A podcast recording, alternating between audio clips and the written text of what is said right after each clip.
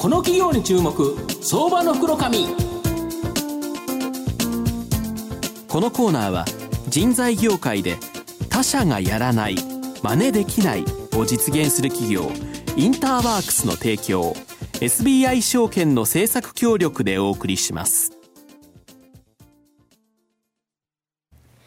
ここからは相場の福の神 SBI 証券投資調査部シニアマーケットアナリスト藤本信之さんとともにお送りいたします。藤本さんこんにちは。毎度相場の福の神こと藤本でございます。ポケモン GO すごいですね、はい、46億キロだそうですよ。5億ダウンロードして日本あの東京というか地球からですね冥王星までの距離みんなで歩いた。そのうち100キロ歩かせていただいたのが藤本でレベル22まで来ておりまして、ね、はい、で来週ですねポケモン GO が世界経済を救うと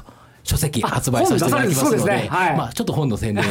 ここで混ぜておきたいなと思いまして。はい、で今日はですね、えー、証券コードが、えー、2429東証一部上場ワールドホールディングス代表取締役会長兼社長の飯田英吉さんにお越しいただいてます。飯田さんよろしくお願いします。お願いします。よろしくお願いいたします。お願いいたします。お願いしますワールドホールディングスさんは東証一部上場で株価が今1480円、売買単位100株ですから、まあ、15万円弱で買えるという形なんですが、福岡市博多区博多駅前にですね、本社がある持ち株会社でして、人材教育ビジネス、不動産ビジネス、情報通信ビジネスの3つのコアビジネスで事業を展開されている会社と。いう形になります。で、人材教育ビジネスは製造業向けの研究開発から販売まで全ての領域に対応している人材派遣、業務請負が主力ビジネスで売上高の約5割を占めていると。いう形になります。特に医薬、バイオ、化学系、今流行りなんですけど、ここにおける研究開発業務と製薬事業における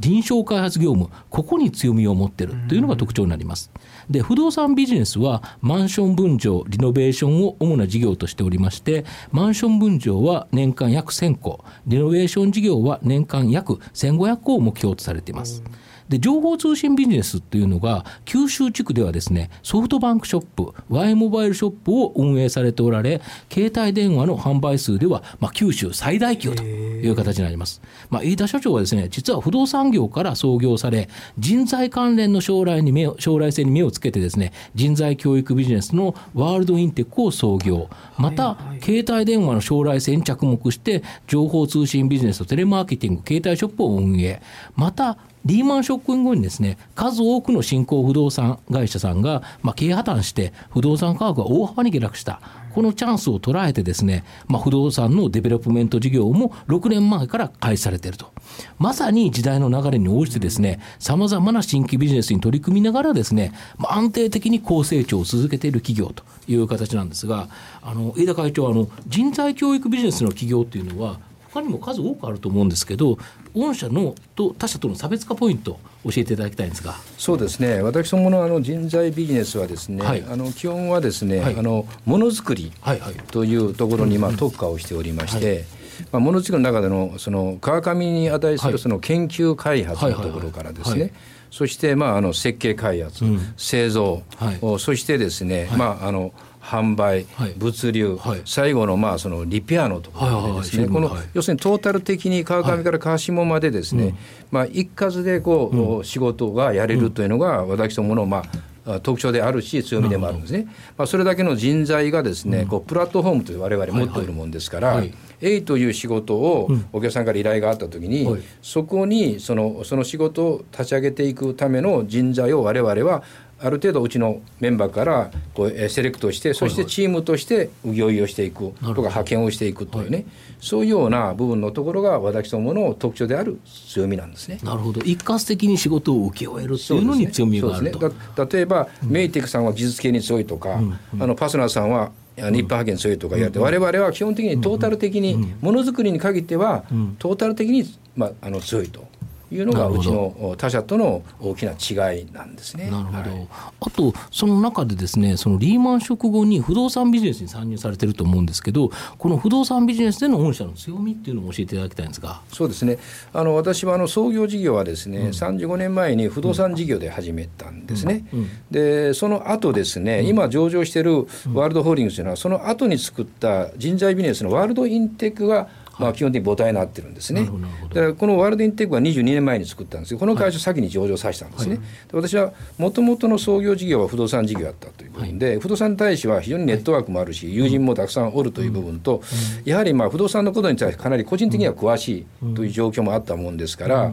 このリーマンショックの後、まあ全ての事業は破綻をしたんですけど、不動産も関東の方のですね、デベロッパー独立系はほとんど潰れたんですね。そうですね。あのコスモスイニシアリクルートコスモスの旧ですね、もう ADR 出した、モリモトさんのところも出したという部分で、要するに金融系とかですね、あるいはその財閥系以外はほぼ破綻を進行形はそうですね。プレイヤーがほとんどなくなったと、うん、そういうその状況の中で私どもはちょうど不動産のデベロッパーは当時やってなかったという部分で、うんうん、人材とか情報通信事業で我々は相当基礎的なストックビジネスで資金的なプールがあったもんですから、まあ、これをチャンスと捉えて一挙にまあ立ち上げていったということで、まあ、私から見ればこういうチャンスはまあ二度と来ないということを自分の中であのプロとして感じてあのスタートしたのが6年前ということでございます。そうするとそのリーマンショックでガツンと下がってた不動産を一気に仕入れてっていう形ですよね。そ、ねそれを今ようやく見にあの、花が咲いてるということですかね。その通りですね。当時まああの、不動産を買う会社というのは、それこそまあ財閥系とか、あの金融系以外は独立系はもううち一社。だったですね、私どもの会社が唯一その競争に参加をすると、まあ、そういう時に勝ったのが今まあほとんど宝の山になっているというのがあのうちの今の強みでありますね、はい、逆に言うと今はどうですか？今はですね、うちはまあ売る時期というふうに思ってまして、なるほど。あのかなり売っております、昨年も400ぐらい、今年もまあそれぐらい売っていくんですけど、ただ、あのそば行ってもですね、まだまだあの、このいい物件というのはですね、我々はその独自の仕入れルートっていうのはやっぱりありましてね、そういう部分ではあのコツコツと、まあ、無理をせずに、あの買っていって大体3年ぐらいかけて、あの物件に仕上げていく余地を今買っていっております。はい、なるほどであと御社はですね今までも時代の流れに応じて本当にさまざまな新規ビジネス、まあ、人材であったり不動産であったりで今後も何かですね新規ビジネス考えておられるんですかね？そうですね。あの基本的にはですね私の今3つの,、まあ、あの事業でやっておりまして、うん、その、まあ、人材そして、はい、えーまあ、あの不動産そして、まあ、情報通信という、はい、まあ、基本的な既存の仕事の部分を、うんこう、まあ、あのインフラを使って裾野を広げていくという事業戦略があるんですね。やはり同じインフラを使ってというのは今の時代やはり景気というのはやっぱり右肩上がりとなかなか厳しくて日本の経済のマーケット小さくなってるんですね。だから一つのものをフォーカスするともう限界が来るんですね、はいはい、だからそれ以外どう広げていくか、はい、例えば私はあのマンションのデベロッパーの事業というのは1000個以上しないんですね、うんうんうん、まあ、関東では500個、はい、400、500、で東北ではまあ100個か200、で今関西関西の100、200、はい、九州100、200これはトータル1000個以上もう規模を追いかけないと。い。う、まあ、適正規模の事業があると。で、適正規模にいったものは実はそれ以外の事業をぐっと広げていくという戦略にしないと企業は成長できないんですね。だから基本は我々は新規事業といっても既存の事業の部分のところのから広げていくところを優先させながら全く違う事業を我々はチャンスがあると思ってるんですね。だからそういう部分を我々今から種を買って、うんうん、まあ、成長させていくチャンスがあれば取り組んでそれは例えば金融でもそうであるし、うん、医療かも分かりませんし、うん、今そういう種は今スタートしてるんですね、だから私どもはあの今年5か年計画終わって来期からの5か年計画は、はい、次の5か年計画で基幹事業は今人材ですけど、はい、新たな事業がうちの基幹事業に変わるぐらいにうちは変化に対応していくという事業をやってるというのが特徴だから新規事業は今いろいろ計画ははしております。はい。なるほど。これまでのところでも人材からいろいろ波及してきて、まあ、今のようなこう大きな会社になってきた。社長のこうあの構想っていうのは日々あれです次はこれいけそうかなっていうなんかこう考えておられながら進んでおられるということ、ね、その通りですね、私はまあ事業家ですけど、事業を起こしていって、うん、でうちは全部プロ集団なんですね、うん、だからその業界にはすごく影響力があります、例えば人材であれば、まあ、ものづくりの一気間でやってるうちは多分トップ企業ですね、うん、であのデベロッパーの方の事業もですね、東京では我々の会社を知らないのはほぼないぐらい。のあの状況になってます、はい、だ九州では当然規模から言って一番大きな規模になってますね、で通信関係もナンバーワンなんですね、はい、だそういう部分では全部プロ集団ですから、その私は自分で創業してるんですけど創業者が本業があってアルバイトやるわけなくて全部プロとして戦う手段しか僕は作らないんですね、だ今から多分作っていくビジネスいくつか構想があります、全部それはプロとして叩きます。